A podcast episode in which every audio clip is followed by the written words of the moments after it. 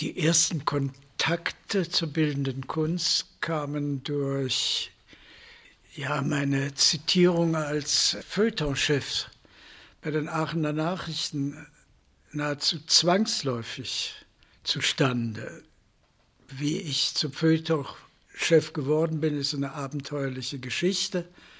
Ich war Sportreporter, freier Journalist, auch im Feuilleton der Aachener Nachrichten, habe im Winter, als in meiner Sportart, dem Springreiten, nicht viel los war, für die Lokale und die Feuilleton-Redaktion gearbeitet. Vor allen Dingen habe ich Filmkritiken gemacht und über zwei Studententheater geschrieben.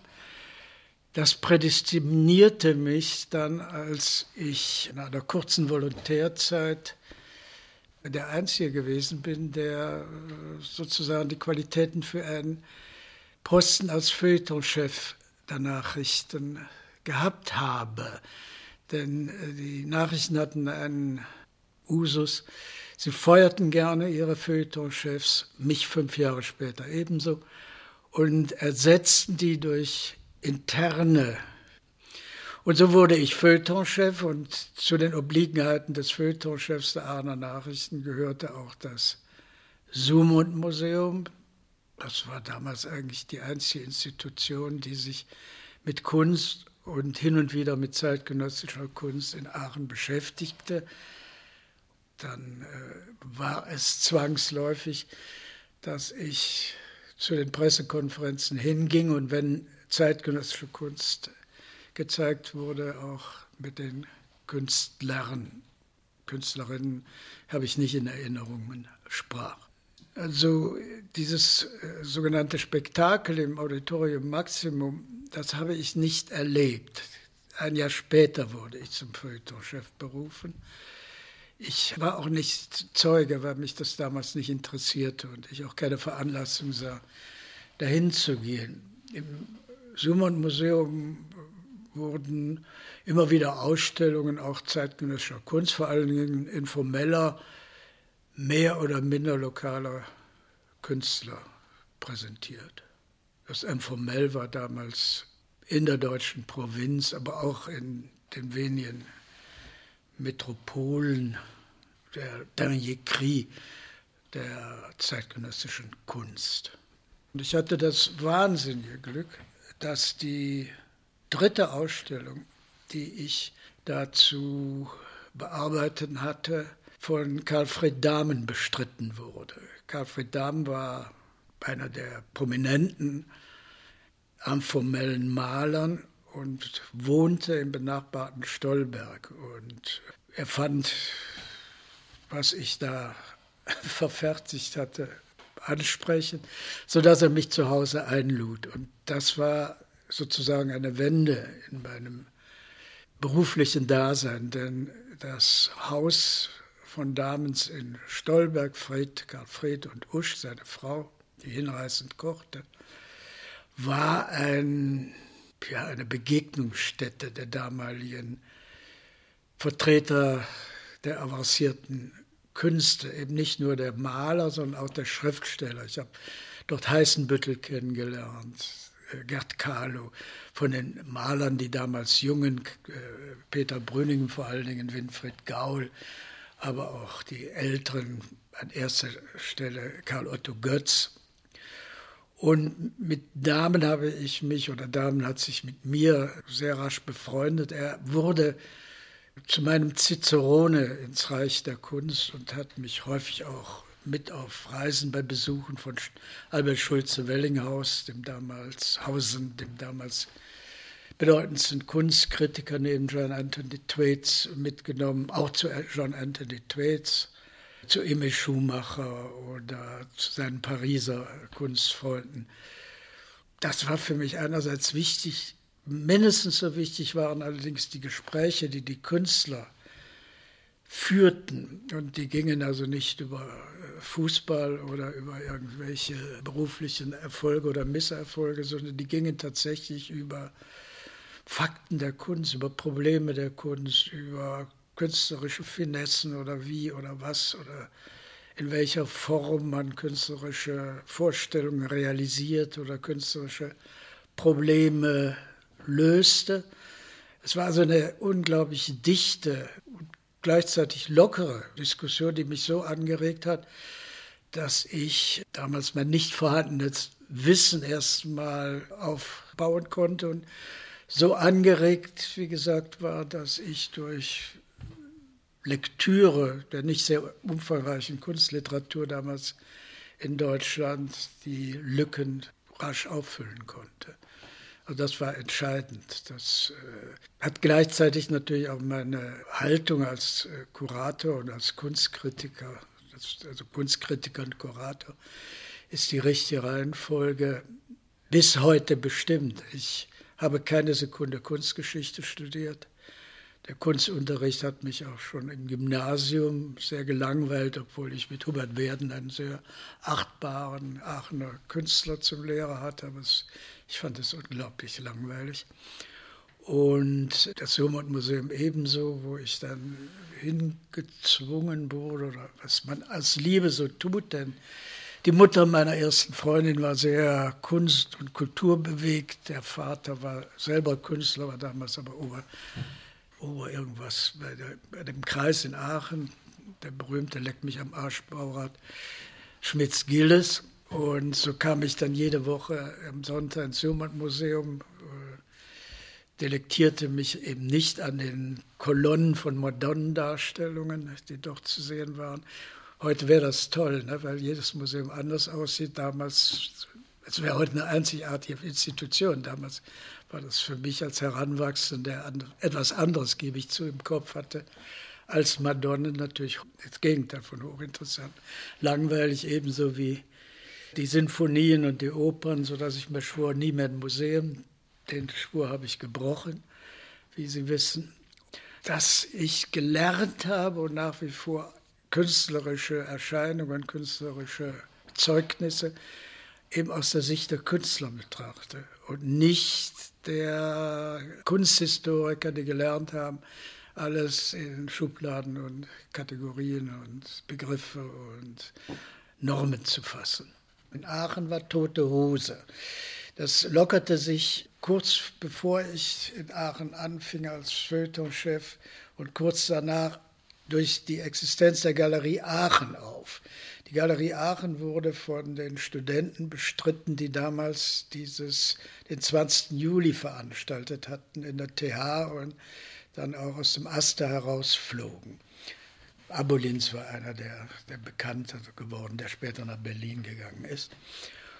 Und die Galerie Aachen machte ein, in einem Hinterhof in der Theaterstraße unweit meiner Redaktion in einem aufgelassenen Handwerkerbetriebsgebäude oder einer Lagerhalle, das habe ich vergessen, ein außergewöhnlich avanciertes Programm. Das heißt, das, was das informell war ja zu der Zeit auch schon in den Kategorien, in denen wir dachten, nämlich den Kategorien der Fortschrittlichkeit auch in der Kunst überholt. Also im Galerie Aachen Programm sah man Happenings, man sah Aktionskunst, man sah äh, äh, naja, alles Provokatorische, was es damals gab. Das ging von Fostel über Immendorf, Lidl, der Lidl Immendorf, hin bis zu Peter Röhr mit den ganz seriellen Arbeiten. Also das war äh, natürlich auch etwas, was meinen noch rudimentären, aber durch das informell geprägten Kunstvorstellungen auch schon wieder zuwiderlief. Also sehr provokativ. Und ich habe in meinen Kritiken, von denen noch einige existieren, hier in meinem, nicht im, sondern im Archiv in Köln, noch ein paar gefunden, vor allem über Immendorf. Ich habe darauf äh, zögernd reagiert. Ich war kein Enthusiast habe kritisch natürlich reagiert, weil sich da ja das auflöste, was ich mir an Fundament sozusagen ne, relativ schnell erarbeitet hatte, das schmale Glacis. Und da wurde ja schon das Werk als obsolet erklärt. Aber immerhin war das natürlich ein unglaublicher Impuls und eine außerordentliche Provokation. Aber die Zeit der Galerie Aachen war kurz. sodass dann wieder tote Hose war in Aachen. Aber irgendwie waren eine Handvoll Leute infiziert. Das heißt, man war unzufrieden. Wir waren alle unzufrieden. Die Menschen meiner Generation litten eigentlich unter diesem Mehltau der späten Adenauer oder Erhard-Zeit, die ja auch nicht sehr lang war. Also jedenfalls, es war nicht sehr verändert. Wir waren unter diesem Mehltau, diesem kulturellen Mehltau aufgewachsen und es gärte ja überhaupt schon in der Kultur. Die Musik war der Vorreiter. Dass 68 alles geändert hat, ist die Legende, die mich zunehmend ärgert. Das ist glatt gelogen. Denn das ist vorher gewesen, das ist in der Musik angefangen, das ist in der Kunst angefangen, in der Literatur, im Kino auch schon. Also, dass sich dann Galerien da etablierten, die wieder zumachten. Aachen war das dass auch Peter Ludwig so, der der allmächtige Mann in Aachen war in Sachen Kunst, weil er der als Vorsitzender des Sumer Museumsvereins das, das wechselnde Programm des Museums mehr oder minder finanzierte und auch ein wenig bestimmte und auch da hin und wieder ankaufte für das Museum, dass selbst der nicht mehr so ganz in seinen konservativen Attitüden verharrte. Und naja, kam dann so eine Art Bewegen, Magma, also eine bewegende Gemengelage zustande, dass sich dann Leute zusammenfanden und den Gegenverkehr gegründet haben. Ne? Um Gegenverkehr war auch ein programmatischer Name gegen diese Stagna kulturelle Stagnation und Provinzialität Aachens. Das ganze Programm habe, habe ich geschrieben. Damals, das also Schwerpunkt war zeitgenössische Kunst, aber es war eben nicht darauf beschränkt. Nicht? Dann das andere Kino wurde da gezeigt, das hat Cyrus Kube und Rolf Tissen gemacht. Tissen ist später ja als Filmkritiker und Filmautor hervorgetreten. Wir haben Literatur gemacht, Franz Josef Görz, der dann später zur FAZ ging, war dafür verantwortlich. Es war also eine ganze Menge los in diesem. Musik hat es auch gegeben. Und es beschränkte sich nicht auf die Kunst, nur ist die Kunst dann bekannter geworden als alles andere leider, sodass wir dieses Programm in Aachen installieren konnte, wobei man natürlich auch sagen muss, dass das das ganze Rheinland ja in dieser Zeit ergriffen hat. Das war in Bewegung und es war namentlich die rheinische und westfälische Provinz, die diese Gemengelage gekennzeichnet hatte und die, wo es auch gärte. Nicht wahr? Wenn man von Düsseldorf mal absieht, aber das war eher die private Szene, die Galerie äh, Wilhelm und danach die Galerie Schmäler, aber auch Nebelung und äh, dann gab es noch, wie hieß sie, einen Buchhändler, Namen habe ich im Moment nicht präsent. Also da gab es ein paar Galerie, progressive Galerien, wie man das, und die sich selber nannten. Köln war mehr oder minder tote Hose, der Spiegel, die Museen im, im Rheinland, äh, in, in, den sogenannten Metropolen, weder in Köln noch Düsseldorf, spielten eine Rolle. Die Kunsthalle Düsseldorf gab es noch nicht. Die wurde dann ja gerade gebaut. Aber dafür gab es eben Kunstvereine, der Westfälische Kunstverein in Münster, zu dem ich später gegangen bin, auch der Düsseldorfer Kunstverein, aber der war eher konservativ. Aber es gab dann eben schon in Krefeld, eben durch Paul Wember, ein sehr avanciertes Programm. Klar, dass der von Krefeld nach Mönchengladbach ging, das eröffnet Peter Leo in Bochum, in Hagen. Da war eine wenigen Museumsdirektorinnen, die es äh, in Deutschland gab. In Recklinghausen war Thomas Kochowiak. Also im Rheinland war ein Gärungsprozess im Gange, sodass diese Aachener äh, Geschichte nicht isoliert im Lande stand, sondern korrespondierte mit äh, den anderen Initiativen. Ich habe sicherlich noch die eine oder andere vergessen. In, auch Bonn äh, war ja auch durch die privaten Galerien äh, gar nicht so schlecht dran, wie es äh, im Mythos immer heißt. Also es war eine unglaublich lebendige und aktive äh, Szene und hier im Rheinland lebten ja nun die meisten Künstlerinnen und Künstler. Ne? Es war unvergleichlich. Also heute gibt es das nicht mehr. Diese Dichte der Künstler und von Künstlern, die auch immer miteinander in Kontakt waren. Meines Wissens gibt es auch heute nicht mehr in dem Maße. Es gab äh, viele Kneipen, wo die Künstler sich trafen und ständig trafen. Auch in Düsseldorf war das der Ratinger Hof, der Ome Jupp, dann äh, in den 60er, 70er Jahren vor allen Dingen und so weiter und so fort. Es gab auch die Künstlergemeinschaften im Zero, das ist, Zero fing da in der Zeit ja auch an, seine Aktivitäten zu entfalten und Impulse auszustrahlen. Krimtschis ist einer dieser Künstler von Künstlern gemacht in Düsseldorf, auch einer dieser Szenekneipen, wo Katharina Sieverding die Cocktails gab und auch hinter der Bar stand, ich glaube, Emme Knöbel auch. Ne?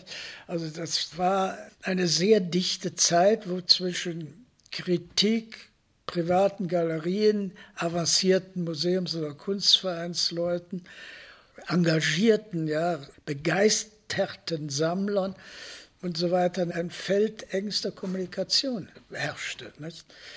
Wir alle reisten ja auch, man, wir hatten so ein System, wir hatten alle wenig Geld. Das Reisen war dadurch einigermaßen erträglich. Wir fuhren mit billigen Autos, Dreckschleudern würde man heute nennen, haben die Luft verpestet, aber es gab nicht so viele Autos und schliefen immer dann bei dem, den wir besuchten. Und entsprechend hatten wir auch immer eine Art Gästebett bereit, wenn uns jemand besuchte. So ein System schafft dann natürlich auch enge und engste Kontakte. Die ersten Vorstellungen des Ausstellungsprogramms von Gegenverkehr wurden durch Überlegungen bestimmt, etwas zu präsentieren, was in Aachen noch nie gezeigt worden ist. Also alles, was nicht informell war. Dazu gehörte, das war die erste Ausstellung, war dann schon programmatisch Peter Brünings mit seinen äh, Zeichenlandschaften. Nicht? Der, der, nicht, der ist ja dann von der informellen Malerei übergegangen zu einer ja, kalligrafisch zeichengesättigten kartografischen Umweltinterpretation.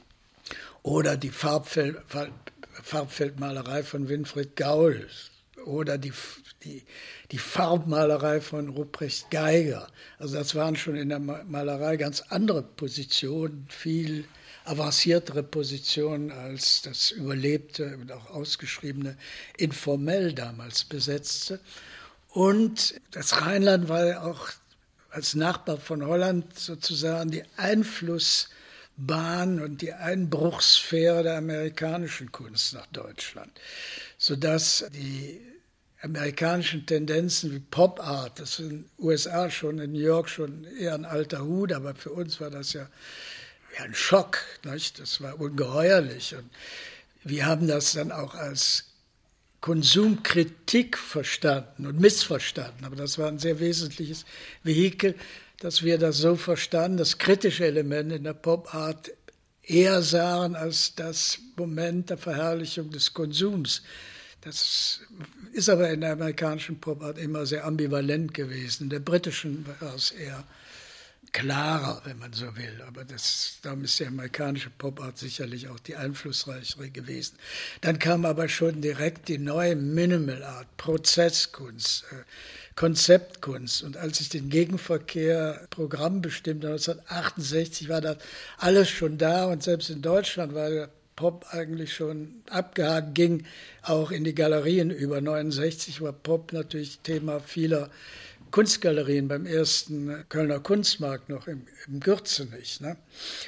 Sodass es mein Interesse und mein Ehrgeiz natürlich auch war, nicht nur meinen Fokus auf Aachen zu richten, sondern ihn zu erweitern und auch Künstler und Künstler, Künstlerinnen waren weniger, auch damals, ne, bei mir nicht, zu präsentieren, die erstmals in Deutschland ausstellen. Lorenz Wiener zum Beispiel war einer von denen. Jan Dibbels hatte vorher in Krefeld schon eine Ausstellung gemacht, machte dann aber ein eigenes Konzept für den Gegenverkehr. Mel Ramos war, glaube ich, der erste, hatte die erste Ausstellung in Deutschland außerhalb privaten Sphäre und natürlich vor allen Dingen Gerd Richter. Das war auch seine erste institutionelle Ausstellung, seine erste Übersichtsausstellung. Der Katalog war ja damals das erste Werkverzeichnis. Und heute ist es interessant, die dieses Werkverzeichnis mit den späteren zu vergleichen, welche Bilder hinzugekommen sind, welche Bilder gestrichen worden sind, also aus der frühen Zeit. Ne? Wir reisten sehr viel. Ich reiste auch sehr viel von Aachen, war mit dem alten VW immer permanent unterwegs und man ging zu Pressekonferenzen und als Chef kann man sich einiges erlauben, die Dienstreisen mehr oder minder, die konnte man damals sich selber noch bewilligen. Und solange man nichts abrechnete, war das auch überhaupt kein Problem. Und nichts passiert. Also das kann man ja, ich hatte immer einen guten Mitarbeiterstab, sodass also Termine eingehalten wurde und so weiter. Und dann ging man zu Pressekonferenzen und zu Vernissagen. Und die Vernissagen waren damals dazu da, um sich gegenseitig kennenzulernen, Kontakte anzuknüpfen. Also da habe ich die ganzen Leute, die ich nicht kannte, kennengelernt. Und meine Künstlerfreunde, der Kreis wuchs rapide immer an.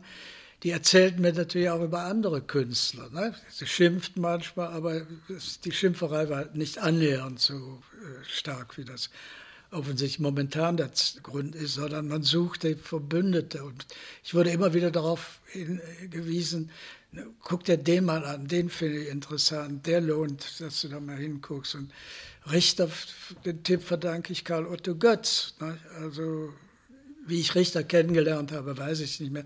Vermutlich persönlich auf irgendeiner der Ausstellungen, der vielen Ausstellungen. Und dann äh, habe ich ihn angesprochen oder angeschrieben, habe gesagt, wie wäre es, hätten Sie Lust, ja, damals war noch per Sie, eine Ausstellung bei mir im Gegenverkehr zu machen. Nicht? Und zu der Zeit fing das an und mit Richter war das endgültig durch dass ich nicht mehr hinter den Künstlern herlaufen musste, sondern dass die Künstler zu mir kamen, ne, zu den Vernissagen. Da waren viele Künstler. Gotthard Graupner war damals da, hätte gerne ausgestellt. Warum habe ich es nicht gemacht, weiß ich nicht. Eben, weil ich schon sehr stark in Minimal und Konzeptart engagiert gewesen bin. Die Kunsthändler standen auf der Matte. Also es wurde immer einfacher und mit Richter war der Durchbruch gelungen. Und naja, und Richter habe ich dann in der Brückenstraße, glaube ich, wie hieß das, Atelier in Düsseldorf besucht, vis-à-vis war das Uecker. Uecker, Günter Uecker habe ich auch in der Zeit irgendwann kennengelernt und mit ihm dann später eine Ausstellung gemacht und im, im Richter äh, Atelier haben wir dann die erste Ausstellung gemacht. Und da, da ich damals eben noch äh, nicht, Gott sei Dank immer noch meinem, äh, äh in meiner kunstkennerischen Basis schwankend war, noch Lücken hatte, war die Begegnung für mich natürlich auch eine Art Damaskus. Ne? Der Richter hatte so ein paar informell scheinende Bilder da rumstehen, dann seine fotorealistischen, dann schon die expressiven Städtelandschaften und so weiter, die wir ja alle ausgestellt haben, dann die verschwommenen Dschungelbilder. Naja, und ich glaubte schon etwas äh, zu kennen von der Materie und wies dann auf diese scheinbar informellen Bilder und sagte, oh, das sind wohl die Alten. Und sagt der Richter, nee, die habe ich gestern gemacht. Und das, das hat mich natürlich umgehauen. Das ganze Konzept war da zum Teufel. Und dann habe ich gefragt, ja, wieso, wie kommt das? Ja, sagt er, weiß nicht, weil ich unsicher bin. Nicht? Und aus dieser Geschichte ist ja dann eines der berühmtesten Zitate von mir entstanden in dem Text, der dann später im Venedig-Katalog wieder abgedruckt wurde. Habe ich dann geschrieben, äh, Richters Stil sei der permanente Stilbruch, den nachher äh, Werner Hofmann und davor äh, der, der Nix Roaster zitiert hat. Ne? Also der Spruch ist wohl um die Welt gegangen, hat Richter sehr lange angehaftet, äh, sodass es schon etwas für ihn unangenehm wurde. Und äh, heute ist er nicht mehr so bekannt, das heißt, äh, er wird immer wieder aufgewärmt. Also das war ein Erfolg für Richter und für mich auf ganzer Seite. Und wir haben dann, ich war damals mit Rune Mills befreundet, wir haben zusammen meistens die Reisen gemacht und die Ausstellungen auch inszeniert. Und äh, es war viele kleine Bilder, große Bilder. Der Gegenverkehr bestand aus zwei Etagen, auch in einem Hinterhof, unweit der Galerie Aachen, auch dann noch näher an meiner Redaktion. Da war vorher ein Architekturbüro drin, aber das war auch wieder ein, wahrscheinlich ein Handwerksbetrieb dann. Und wir haben das dann von dem Architekturbüro Dank Wild Kranenpol mit seinen Beziehungen gemietet. Und die Formate der Bilder, die nach Aachen kamen von Richter, waren sehr unterschiedlich. Und dann mit den Kleinen kam Rune auf die brillante Idee, sie zu hängen wie so die Peter, in Form der Petersburger Hängung. Ne? Alles wild durcheinander. Unten war das dann sehr streng nach den einzelnen Zyklen gegliedert, die Richter damals auch simultan verfolgte. Und kurz vor der Öffnung kam Rudolf Zwirner, der damals Richter vertrat und regte sich unglaublich auf und sagt, so kann man sich als Künstler ruinieren, schrie er den armen Gerhard Richter an. Der fuhr dann auch in sich zusammen und war richtig unglücklich. Und erst dann, als die Künstler alle kamen, ihm auf die Schulter klopften und sagten, Mensch, das ist das Beste, was sie je gesehen hätten und so weiter, hat er sich etwas erholt, aber Zwirner ist abgedampft.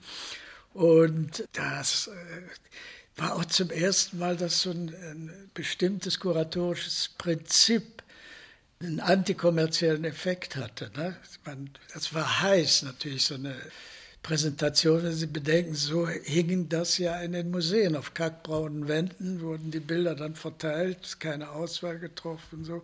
Und dann kommt es aber mit museumsunwürdigen Gegenständen, ne? irgendwelche banalen Alltagsgeschichten oder Gesichter in Foto, verwischter fotorealistischer Manier, die amphormellen, scheinbar amphormellen Bilder, andere abstrakte, mehr geometrische Bilder, Vorläufer der Farbfeldbilder und so weiter.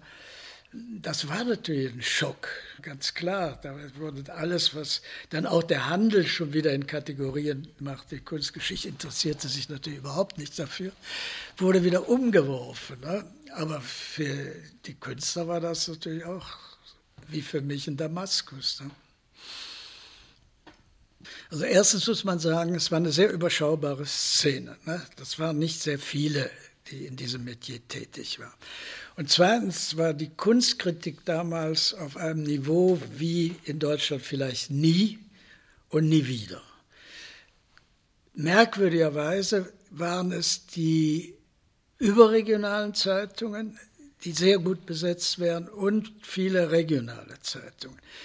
Äh, natürlich einer der großen Glücksfälle war die FAZ durch die Kunstredakteurin, das war also die Frau Demisch, die ein fabelhaftes Team engagiert hat als Nachfolger zu Schulze Wellinghausen, der aufs Altenteil gegangen war, mit Georg Jappe, Lars Gloser, mit Hans-Peter Riese, junge Leute offen, neugierig, an den avanciertesten Tendenzen interessiert, auch keine Kunsthistoriker. Nicht? Laszlo Gloser war ein promovierter Kunsthistoriker, kam aber aus Ungarn über die Süddeutsche Zeitung. Jappe war Literaturwissenschaftler und so weiter. Ich war Soziologe, also wenn man das Studium mal hinterfragt. Hans-Peter Riese weiß ich nicht mehr, der ja auch viel als politischer Journalist gearbeitet hat. Und dann war die NRZ Stachelhaus, in der, ich war in Aachen, dann gab es in Düsseldorf die Helga Meister, die heute noch tätig ist, aber Anna Klappheck, die war unglaublich progressiv, durch, auch durch ihren Sohn, die war also wirklich am Puls der Dinge, John Anthony Thwaites neugierig, wie man als Kunstkritiker sein muss und offen. Also es war eine unglaublich dichte und lebendige Szene der Resonanzboden dieser Kunst und damit eigentlich auch ihr Erfolgsgeheimnis waren die Tageszeitungen.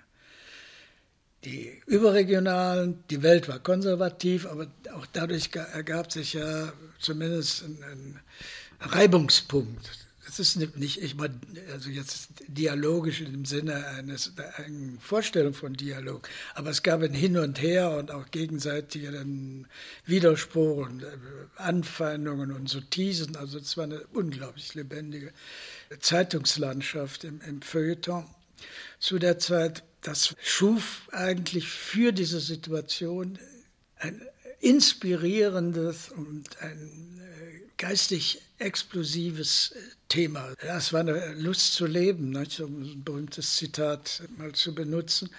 Und das wird in der heutigen Rezeption ja völlig unterschlagen. Nicht? Die sind Kunsthistoriker, da sind wir alle Wissenschaftler faul wie, was weiß ich, ein Stück Erde.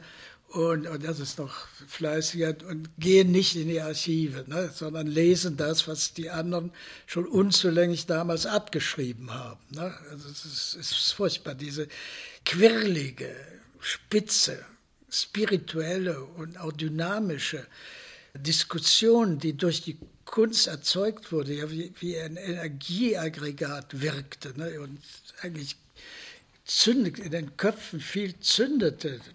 Und der Widerspruch gehörte ja dazu. Ne? Das war ja nicht ganz unentscheidend. Das habe ich nie mehr wieder im Leben erlebt. Das war so eine Zeit von sagen wir, Mitte der 60er Jahre bis Mitte der 70er Jahre. Eigentlich mit 68 hat alles erstickt. Ja, 68 ist für mich eines der schlimmsten Ereignisse oder schlimmsten Epochen in der neudeutschen Geschichte. Da war das vorbei, dann wurde das ideologisch. Es war nie eine ideologische Situation. Und wir begriffen auch Kunst immer als politisch. Kunst als Kunst war ein Politikum, weil es den vorherrschenden Vorstellungen von Kunst, die in den bürgerlichen Köpfen so noch ein Bürgertum übrig blieb. Es war ja auch noch ein rudimentäres und auch nicht mehr sehr selbstbewusstes, weil geistig korruptes Bürgertum, das auch seine Komplizenschaften im Dritten Reich äh, unter den Teppich äh, hielt das äh, war alles, was dem widersprach in der Kultur. Das war für uns natürlich politisch. Nicht? Und eine Parteipolitik, das lehnte man ab. Und für uns war Kommunismus, wir hatten das Bild der DDR, vor Augen. Das war kein Modell, äh, das in die Zukunft äh, reichte. Natürlich war das das amerikanische Modell. Und ich bin durchs amerikanische Kino erzogen und durchs französische Kino, vor allen Dingen durchs amerikanische Kino. Das war die Welt der Freiheit. Immer noch bei aller Kritik ist es heute für mich auch, trotz Trump. Auch Trump vergeht und so. Und diese Einflüsse, die aus der amerikanischen Kultur- und Kunstkritik kamen, waren ja auch immens. Nicht? Ich habe den Monat gelesen, das war eine für mich prägende politische und auch in Sachen Kunst und Kultur wichtige Zeitschrift. Oh, hat der CIA da auch Geld reingeschossen. Was wir daraus gemacht haben, das ist für die ganz, jede Kulturpolitik eines Staates, ist natürlich irgendwie auch eine Propaganda, auch die deutsche war Propaganda, indem man über die Goethe-Institute in ihrer Hochzeit demonstrieren wollte, was wir ein offenes geistig anregendes und tolerantes Land ist. So what? Das ist doch gut so, oder? Und wenn die Kommunisten ihre Propaganda machen, ist auch okay. Und die Amerikaner sollen das. Und das, also, das ist doch Quatsch. Und nicht alles ist Ideologie. Ideologie ist eben ein, ein Programm, ein, ein Geistesprodukt, das geschlossen ist. Und das durch seine Geschlossenheit auch keinen Widerspruch zulässt und, wenn es in die Realität übergeführt wird, immer diktatorisch realisiert wird. Also nie frei sein kann, nur innerhalb des Rahmens. Ob das so Kommunismus ist, Nationalsozialismus oder so, das spielt keine Rolle. Also die Differenzen sind in struktureller Hinsicht immer Haarspaltereien gewesen und sind nach wie vor. Also nochmal zurückzukommen, dieses offene Klima, dieses Klima auch, das die Veränderungen natürlich betonte und den Wert von Veränderung sah und angesichts dessen, was wir wussten und in dem Klima, in dem wir, in der Atmosphäre, in der wir aufgewachsen waren, da äh, war jede Veränderung zu begrüßen. Das heißt, für uns war zunächst einmal der Prozess der Progression, des Progressiven, der Veränderung nicht ein äh, Phänomen, das wir hinterleuchtet haben, sondern Veränderung als solche war positiv äh, betrachtet, weil so vieles zu verändern war, dass zunächst einmal die Frage der Veränderung wesentlich war und nicht auch die fragwürdigen äh, Folgen einer Veränderung, die wir, wie sie sich heute darstellt, natürlich nie im Kopf hatte. Das hat aber auch andere Gründe und liegt nicht an der Tatsache der Veränderung, denn die Veränderung geht vonstatten, sondern äh, wie welche Schlüsse nun äh, die Menschen daraus gezogen haben und wie sich die Strukturen verfestigt haben. Im Rückblick war für mich der erste Kunstmarkt im Gürzenich äh, natürlich ein Tohuwabo. Das war alles sehr eng, die Kohlen waren sehr eng Aber es war natürlich durch die Enge und durch das, was gezeigt wurde, nämlich fast ausschließlich ungewöhnliches Zeugs, also Bilder, Skulpturen, die, die man nicht in keinem deutschen Museum fand, die auch in kleinen Galerien nur gezeigt wurden. Die kamen ja damals eben aus Esslingen und äh, Kassel und anderen Städten. Die waren ja noch nicht in Köln. Schmäler in Düsseldorf war natürlich dabei. Niepel war der Buchhändler, genau. Ich glaube, Niepel war auch dabei. Sodass also das auch eine außerordentliche Vitalität hatte, ne? trotz dieses Tovabo, der Enge und durch die Enge entstand natürlich auch wieder eine Reibungsfläche. Nicht? Das Publikum drängte sich und ja, das war zwischen Widerspruch und Euphorie war das eine tolle Stimmung. Ne? Also die, die, Reizmomente, das war physisch zu spüren. Das war also wie ein permanenter Champagnergenuss. Nicht? Also der Champagner, das prickelnde Atmosphäre des Champagners lag in der Luft. Ne? Und das ist ja auch kurios, wie sich die Zeiten ändern. Und man selber, die Tatsache, dass das, was avanciert war, was sie Kunsthistoriker als Afterkunst, Nichtkunst, entartete war ja damals nicht mehr so populär. Nein, aber als Nichtkunst, sagen wir es neutraler, betrachtete und ablehnte, scharf ablehnte. Das die Museen nicht mehr.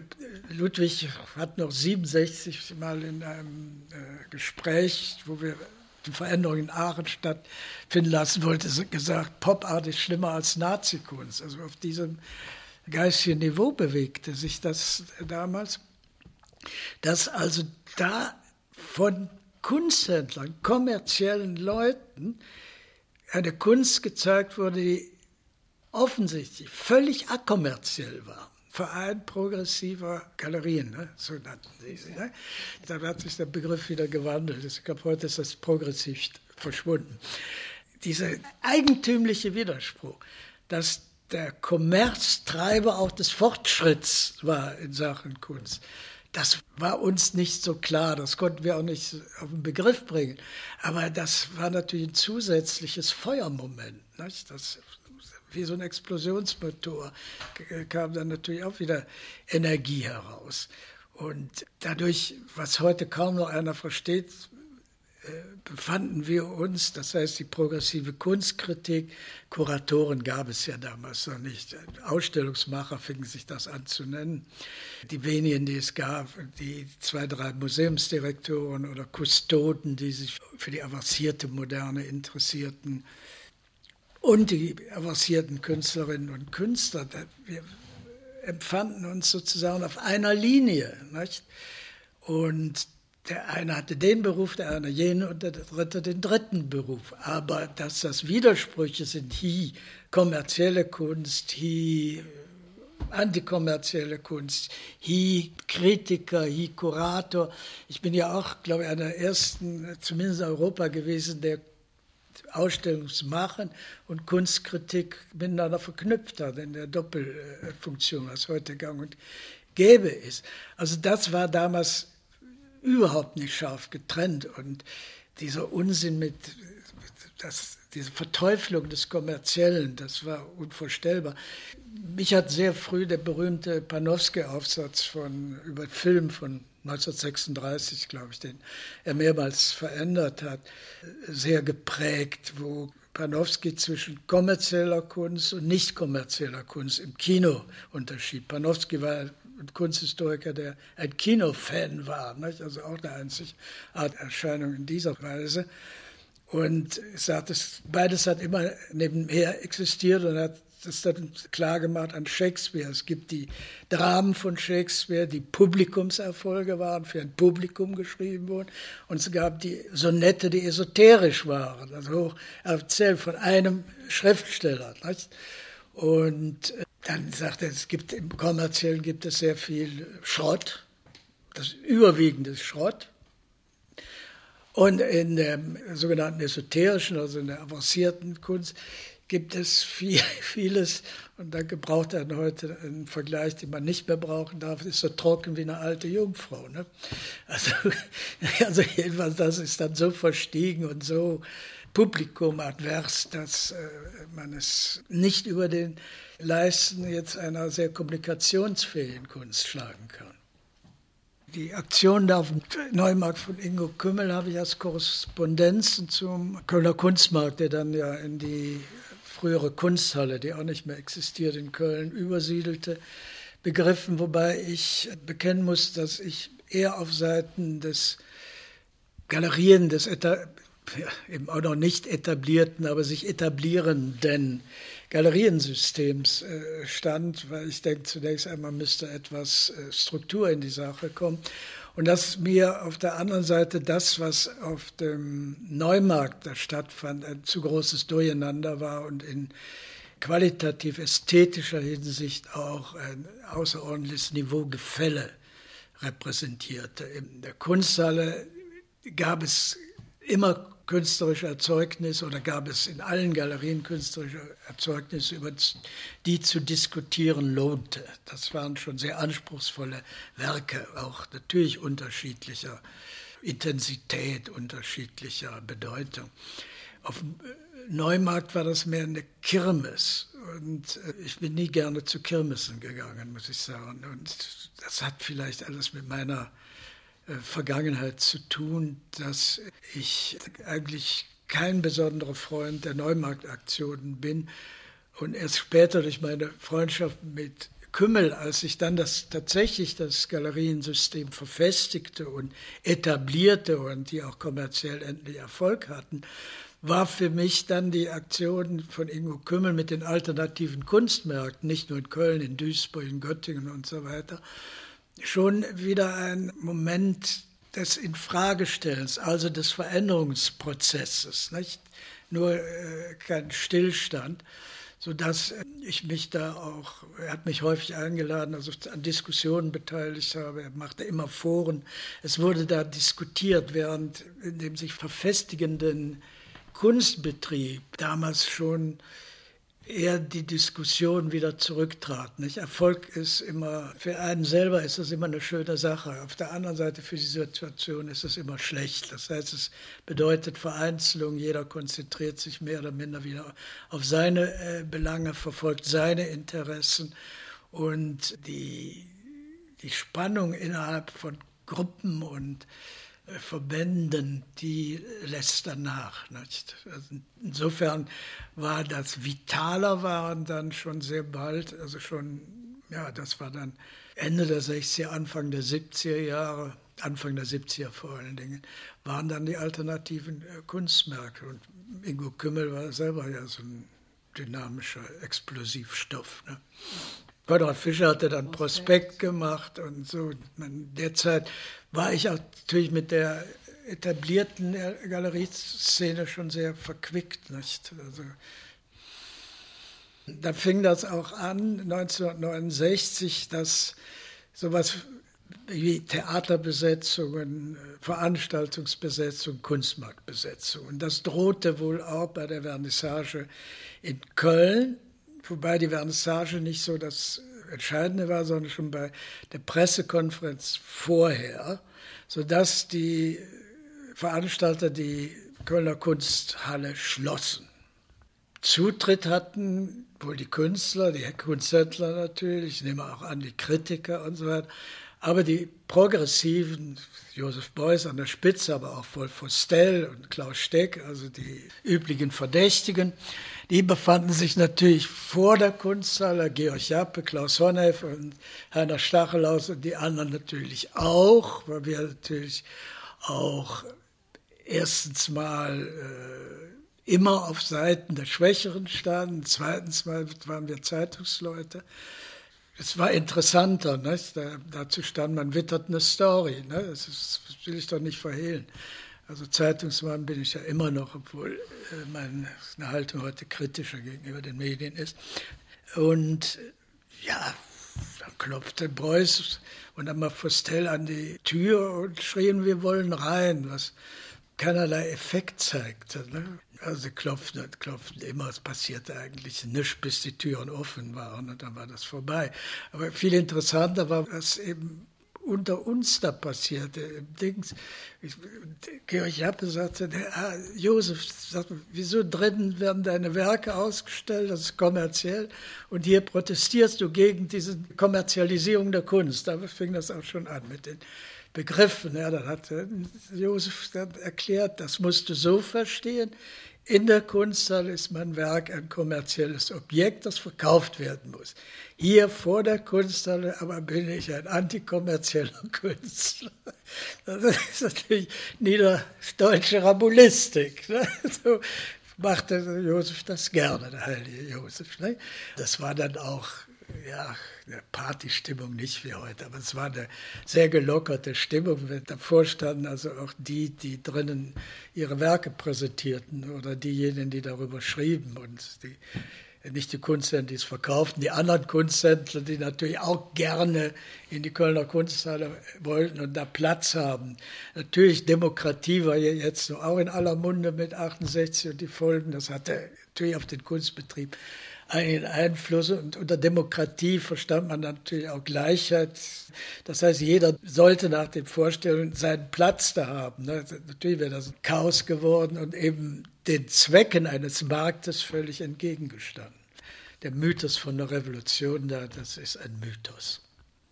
Ich habe 69 das erste Kunstheft auf der Welt über Konzeptart gemacht und dann kurz darauf das Buch auch vor den Amerikanerinnen und äh, war mit Konrad Fischer befreundet. Das ging alles wahnsinnig schnell in dieser Zeit. Ne? Das war alles im 69 schon. Ne? 69, 69, 70. Da war 68 ja auf der Straße eigentlich schon gestorben. Nicht? War erst in Berlin mit dem mit Todesschuss auf ohne Sorge, da brandete das dann erst auf. Ne? Und mit den Notstandsgesetzen, das darf man nicht unterschlagen. Also ich habe auch demonstriert einmal hier in Bonn, da war ich noch nicht in Bonn, das ging aber gegen die Notstandsgesetze. Wie vieles in meinem Leben ist Glück und Zufall. Rune Miels, meine Freundin, war damals mit dem Alexander Schreber, Schleber hieß der. Das war ein entfernter Erbe der Besitzer von Phaidon, Phaidon London. Und der war sehr umtriebig, voller Fantasie, zu vieler Fantasie. Und dem hat Veit und London dann erlaubt, auch in Deutschland einen Verlag aufzumachen. Und durch Rune lernte ich ihn kennen und er wollte was mit mir machen und ich habe ihm diesen Vorschlag gemacht und so ist es zustande gekommen. Ne? Und warum das ist, äh, jetzt, das äh, lässt sich wieder leicht durch die Galerienszene erklären, warum das in Deutschland stattfand, vor den Amerikanern. Das ist personifiziert durch Konrad Fischer, durch Heiner Friedrich in München und in Grenzen durch Paul Wember und ein paar private Sammler. Fischer und Friedrich, vor allen Dingen, Friedrich war stärker in, in der Landart engagiert, Fischer stärker in der Konzeptart und viel und der Minimal Art. Also Karl Andres, Solovitzi hatten ihre ersten größeren Ausstellungen in der Handtuchgalerie von Konrad Fischer in Deutschland. Larry Wiener auch, Douglas Jubler. Also eine Fülle von den heute lebenden Legenden wurden zum ersten Mal in Deutschland ausgestellt oder bei Heiner Friedrich alternativ. Und dadurch war das Rheinland, war das sozusagen in Kunstsachen die progressivste Landschaft. Und dadurch, dass mich das fasziniert hat und ich da in den Nachrichten geschrieben habe und da glaube ich auch im Kunstwerk, aber die waren da nicht so äh, scharf drauf, da hat mich dann mal Dieter Bechloff, damals Redakteur beim Magazin Kunst, gefragt, ob ich Lust hätte, ein ganzes Heft draus zu machen. Und das habe ich gemacht. Dieter Bechloff ist danach der Gründer und heute noch der Besitzer von Kunstforum. Wir haben uns da sehr angefreundet. Ich habe viel für ihn gemacht. Und dadurch kam dann das Heft zustande und aufgrund des Heftes war natürlich auch der, der besagte Alexander überzeugt wieder vom Phaidon Verlag. Ne? Nur leider hat er es nur Flops produziert, also schöne, wunderbare, auf, aufwendige Bücher, teuer in der Produktion. Es ging also nicht nur um Kunst, sondern auch Design. Also alles war sehr progressiv, aber kommerziellen Flop dass Phaidon gesagt hat, Schluss aus, lieber Alexander, wir stellen den Verlag in Deutschland ein. Und da war natürlich auch das Konzeptartbuch betroffen. Es hat eine Auflage von 2000. 1000 waren verkauft und 1000 nicht. Die hat dann später Walter König aufgekauft und hat die dann mal liegen lassen ne, im Keller. Das ist das Geheimnis natürlich auch von den Anfängen von Walter Köhns Buchhandlung. Für ihn war das richtig, für mich war das natürlich, auf Deutsch gesagt, beschissen, weil keiner wusste von dem Buch. Ne? Da es nur in deutscher Sprache war und die Amerikaner Chauvinisten sind und ablehnen oder auch es nicht wollen, Deutsch zu lesen oder zu sprechen, ist es in den USA auch unbekannt geblieben bis heute weder das Magazin Kunst noch das Konzeptart hätte ich so ohne Hilfe von Konrad Fischer gar nicht äh, hingekriegt. Ne? Konrad Fischer hatte ich dann auch die Adresse und die Verbindung zu Harry Seemann. Also ich habe mit all denen ja schriftliche Interviews gemacht. Da hat mich Konrad Fischer mit allen Informationen, mit allen Unterlagen, allem, was ich benötigte, versorgt. Der dritte Teil dieses Buches war ja eine Ausstellung. Die Idee der Konzeptart war ja eben nicht Kunst eben als stationäres und morphologisches Objekt, sondern auch die Grenzen überschreitend. Also Konzept war über Kunst reden, ne? das war in Allen Wilson oder Konzept war für Art Language und Joseph Kossuth eine Art philosophisch-ästhetischer Diskurs. Für äh, Lorenz Wiener waren das Wortplastiken, also alles, was kein direkten Kunstobjektcharakter hatten. Nicht? Und, oder für Douglas Jubler waren das mit Hilfe von ziemlich mangelhaften Polaroid-Fotografien, soziologische Diagramme und so weiter und so fort. So war dann die Idee, jetzt eine Ausstellung zu machen, die keine Ausstellung ist, sondern extra für ein Buch veranstaltet wurde. Und da haben zwölf Künstler, Daniel Buren und Hanna Darboven und äh, Jubler und Wiener und so weiter und so fort, Kossuth natürlich auch. Alle heutigen Großen der Konzeptart haben sich daran beteiligt und haben eigens Werke für dieses Buch geschaffen. Nicht? Daraus haben dann Fischer und ich in seiner Galerie eine Ausstellung gemacht, die hieß die Konst das Konzept ist die Form. Das heißt, im Grunde haben wir nur die Druckvorlagen präsentiert, die Telegramme von Onkawara und Perspektive, die kleine Serie von Jan Debitz, wurde das Leporella dem Buch beigefügt.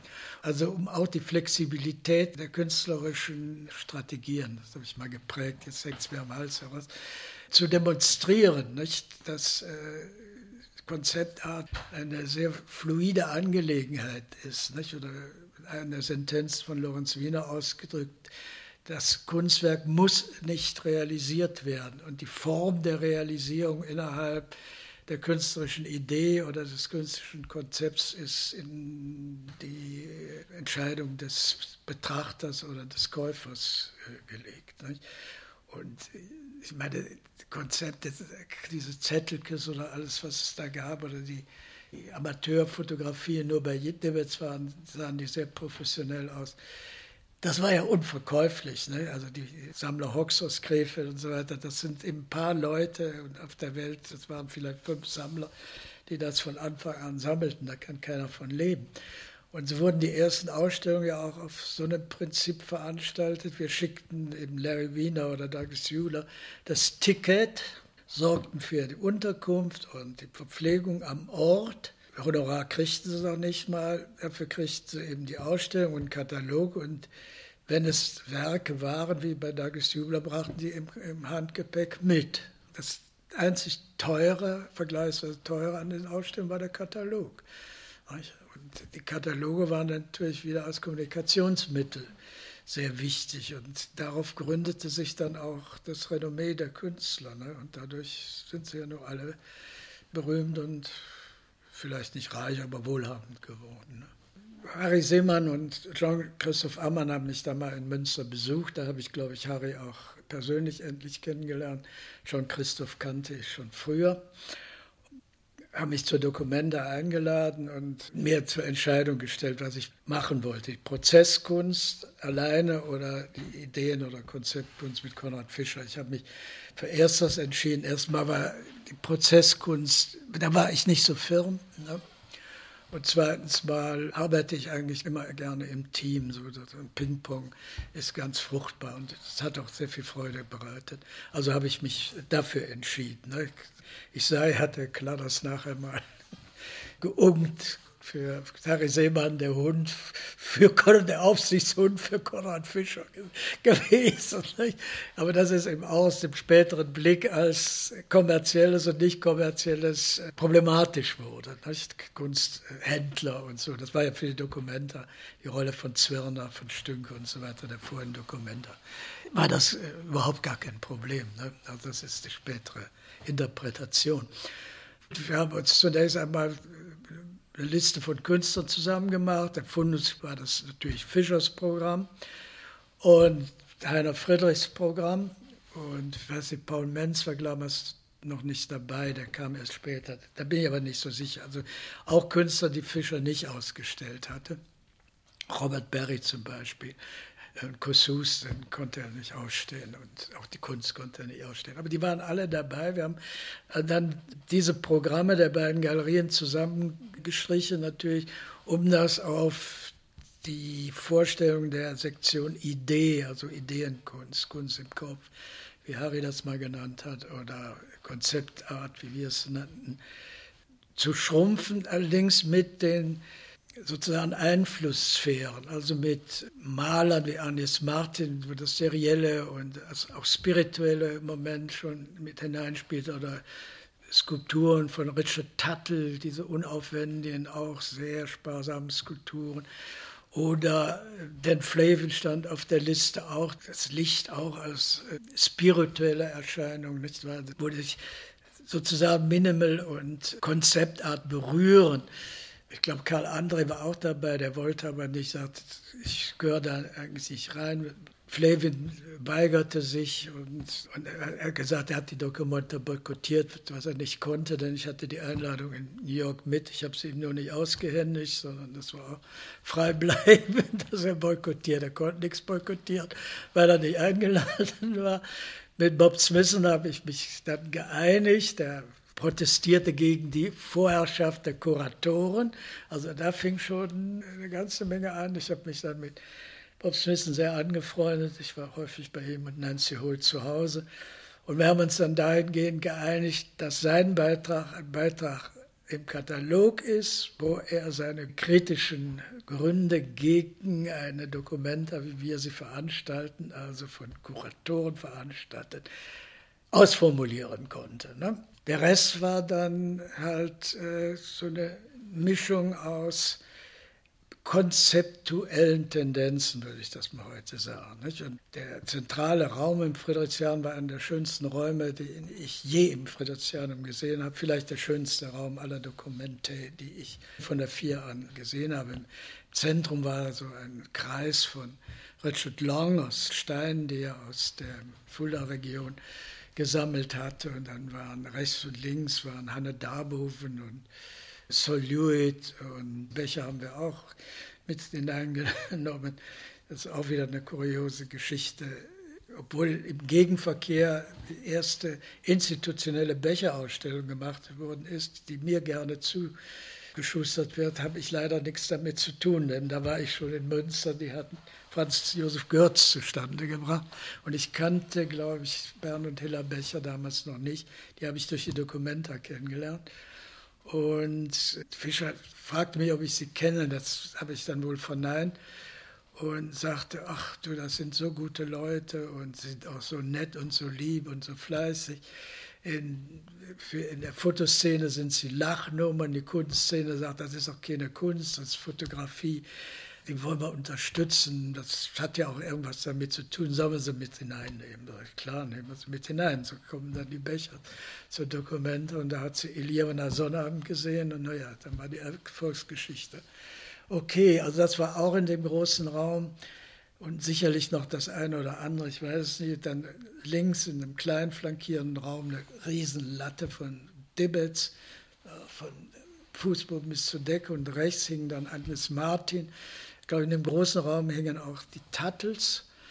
Und äh, dann gab es noch einen Annexraum, wo dann eher die Werke waren, die sich in Flugblättern, Zeitschriften oder in theoretischen Abhandlungen wie Art Language und so weiter formulierten. Und was an der Wand hängt, das kann ich nicht mehr so genau erinnern. Ich weiß auch nicht, wie wir Josef Kossuth präsentiert haben. Es gibt leider keine Dokumente. Wir waren zwar eitel wie die Nacht, aber offenbar nicht so eitel wie heute, denn wir haben das alles nicht fotografiert. Und ich habe kürzlich auch im Kassel im Vorfeld der jetzigen Dokumenta einen Vortrag gehalten für die Documenta Foundation.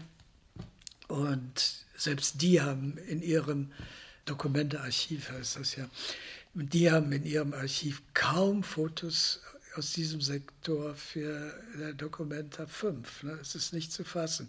Von dem großen Raum, die sind auch weg. Die, teilweise gab es die, weil sie es gab im Dokumentarkatalog, dem Harry Seemann, diesem Aktenordner eine Nachlieferung. Und da waren diese Bilder drin, auch zum Teil. Ein paar Installation Views waren da drin und sogar ein Foto, was Fischer und mich bei irgendeiner Pause da saß, wo wir da lümmelnd auf Stühlen saßen und uns vergnügten. Das habe ich aber selber, das ist auch bei mir verschwunden, weiß ich nicht. Und die haben, die haben nichts da, ne? also es ist nichts. Ne? Also das haben selbst Kritiker wie der Georg Jappe, der nicht so ganz einverstanden war mit der Dokumenta. Die Dokumenta wurde ja mindestens so verrissen wie die, jetzt die 14. Also das war ein Desaster. Aber selbst das haben, haben viele Kritiker gelobt, weil das war, galt als die Kathedrale. Muss ich sagen, man betrat das und das war hilarious. Das muss ich als Mitkurator in der Erinnerung, das war bei Endpoint, das hat sich nie geändert. In der ganzen Erinnerung ist da meine Linie klar. Nein, Fotografie war dezidiert keine Kunst.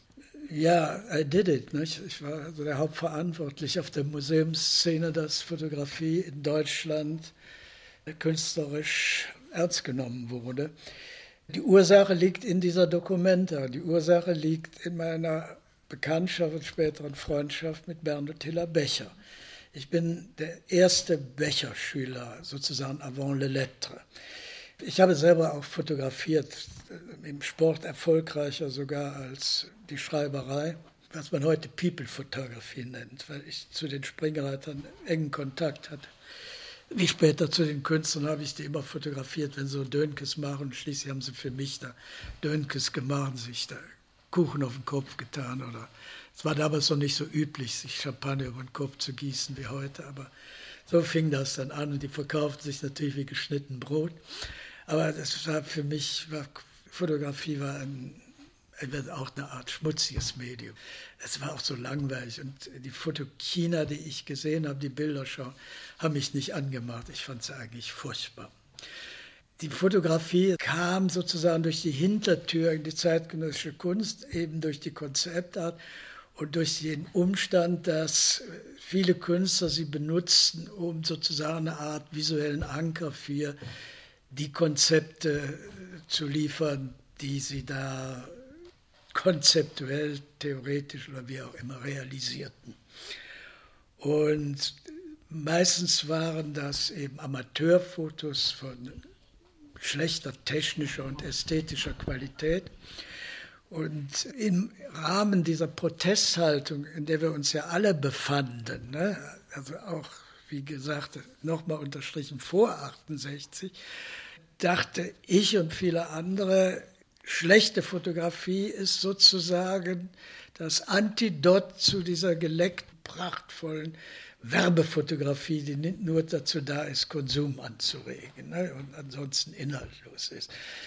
Vor allen Dingen, wenn man den Rahmen Kunst darum legte, ne, war das ähnlich provokativ wie die Pop-Art, die Werbetechniken und Massenmedientechniken nutzte, um die hehre, edle Kunst zu beleidigen. Ja. Und da also sozusagen als Antifotografie, in Wirklichkeit, wie gesagt, technisch und ästhetisch schlechte Fotografie, hat mich Fotografie zunehmend interessiert. Wir nannten das Medienkritik. Und in Kassel war ja auch die Schule Neuses, begann seine Schule, Floris Neuses zu etablieren. Und so waren wir uns eigentlich so in dem Gedanken übereinstimmen, sodass ich auch später dann von Neuses nach Kassel als Professor berufen worden bin. Also über diese Geschichte war die Fotografie in mein Erscheinungsbild getreten. Auch Christian Boltanski, mit dem ich mich früh angefreundet habe und mit dem ich auch in Münster eine große Ausstellung machte, die erste institutionelle in Deutschland, hat das zusätzlich befördert. In Bonn haben wir dann Riesentheorien entwickelt. Aber der entscheidende Lehrer war Bernd Becher. Durch ihn erfuhr ich etwas über die große Geschichte der Fotografie vor der Nazizeit. Und da hörte ich zum ersten Mal die Namen August Sander und Karl Blotzfeld und Albert Renger-Patsch und wie sie alle heißen, Werner Manz nicht, aber das waren so die Hauptnamen, die mir in Erinnerung geblieben sind, von denen ich nie ein Bild gesehen hätte. Und früher hätte ich vielleicht August Sander für den Mittelstürmer des ersten FC Köln gehalten. Nicht? Also ich hatte nicht die geringste Ahnung von der Geschichte der Fotografie und so weiter und so fort. Und Bernd Becher war ein nicht nur ein hervorragender Lehrer, wie die Existenz dann der späteren Becherschule belegt, sondern er war ein begeisternder Erzähler. Also er merkte, dass mich das interessierte. Da hat er natürlich weit ausgeholt und er konnte Zusammenhänge und dann die Kernelemente von den Ästhetiken von August Sander oder Blotzfeld und so weiter in einer Anschaulichkeit und Klarheit darlegen, das war frappierend. Also das war, für mich war Bernd Becher nach Karl Fried Dahm der zweite Cicerone, diesmal ins Reich der Fotografie. Auch da habe ich mir den Rest dann angeeignet, aber ich wusste dann so viel, als ich von Münster nach Bonn wechselte, in ein kulturgeschichtliches Museum, wo ich ja nicht das Münsteraner Avantgarde-Programm weiterführen konnte, sondern mich nach den Belangen des Museums errichten konnte, da fiel mir dann die Fotografie ein und denke, das war damals in Deutschland nichts. Ne? Es war Tabula rasa, nimmt man die Fotokina-Bilder, schauen alle zwei Jahre aus. In Museen hatte der Otto Steinert aufgegeben, also Erfolg war Museum Essen, die hatten das auch eingestellt. Es war eigentlich kein Museum, außer in Leverkusen, Bayer Leverkusen, Fotohistorama, aber das waren, oder in München, aber das waren mehr Geräteausstellungen mit äh, fotografischen Illustrationen dazu, also von einer eigenständigen fotografischen Ästhetik, das war außerhalb jeden Interesses. Der Rest, Cartier-Bresson und alle Großen wurden auf Sparkassenfoyers beschränkt, nicht in Museen, wobei man natürlich auch ein Verständnis dafür in der Museumsszene haben muss, weil sich in den Augen der meisten Museumsdirektoren nicht nur sie selber diskreditiert haben, sondern die Fotografie als narzisstisches Propagandamittel. Das hat natürlich vor allen Dingen im rudimentär bürgerlichen Kulturbewusstsein einen Affekt gegen die Fotografie ausgelöst. Und dann galt es ja eben als Kunst aus der Maschine, also keine Kunst, die macht sich selber, was hat der Fotograf, der ist kein Künstler, der braucht ja nur so ein paar Klackse zu machen. Und als ich dann meinem Dezernenten, dem legendären Hans-Rudolf Hartung, vorschlug, ich würde da die Fotografie ins Zentrum der Museumsprogrammatik stellen, sagte, ob ich nun völlig übergeschnappt sei. Fotografie, sagt er, fotografieren kann ich auch, Sie können ja meine Bilder ausstellen ja gut, ich bin etwas widerspenstig und so. Und dann habe ich das natürlich etabliert im Landesmuseum. Ne? Und das wurde dann eine Erfolgsstory und dann mit der Documenta 6, also der nächsten Documenta, wo ich dann im Dokumentarrat war und mit Evelyn Weiß zusammen die Abteilung Malerei, Fotografie gemacht habe. Da hat sich dann die Fotografie durch unsere Fotografiesektion endgültig auf dem Boden der Kunst in Deutschland etabliert. Heute ist es ja immer noch so. Die Kunstszene und die Fotoszene sind nach wie vor zwei unterschiedliche Szenen. Ich mache jetzt eine große Ausstellung mit Walter Scheels. Im Kunstbereich unbekannt, im Fotobereich eine Legende, eine lebende Legende. Das ist sehr typisch. Kunstfotografie oder künstlerische Fotografie ist in der Kunstszene inzwischen hoch angesehen, hoch bezahlt, hoch berühmt. das war damals natürlich noch schärfer. Also Fritz Gruber gehörte eben in die Fotoszene mit seinen Foto China Bilderschauen. Das wurde also von der Kunstszene abgelehnt. Kommerziell, langweilig, überholt, illustrativ und so weiter. Nicht? Was so Fotografie ist, stimmt ja auch. Ne? Aber es ist ja auch etwas mehr. Und äh, die, die Fotoszene, sagte ich ja, die warfen den Bechers vor. Fritz Gruber, muss ich sagen, war eine Ausnahme, der sah das nicht so. Warfen den Bechers vor, sie können ja nicht fotografieren. Erstens immer dasselbe. Keine Wolken, nicht mal Wolken, da könnte man schon dran sehen, wie schlecht sie seien. Ja? Und keine Atmosphäre. Also genau das, was die Becher wollten, wurde ihnen von der Fotoszene vorgeworfen. Also keine Fotografie. Ne?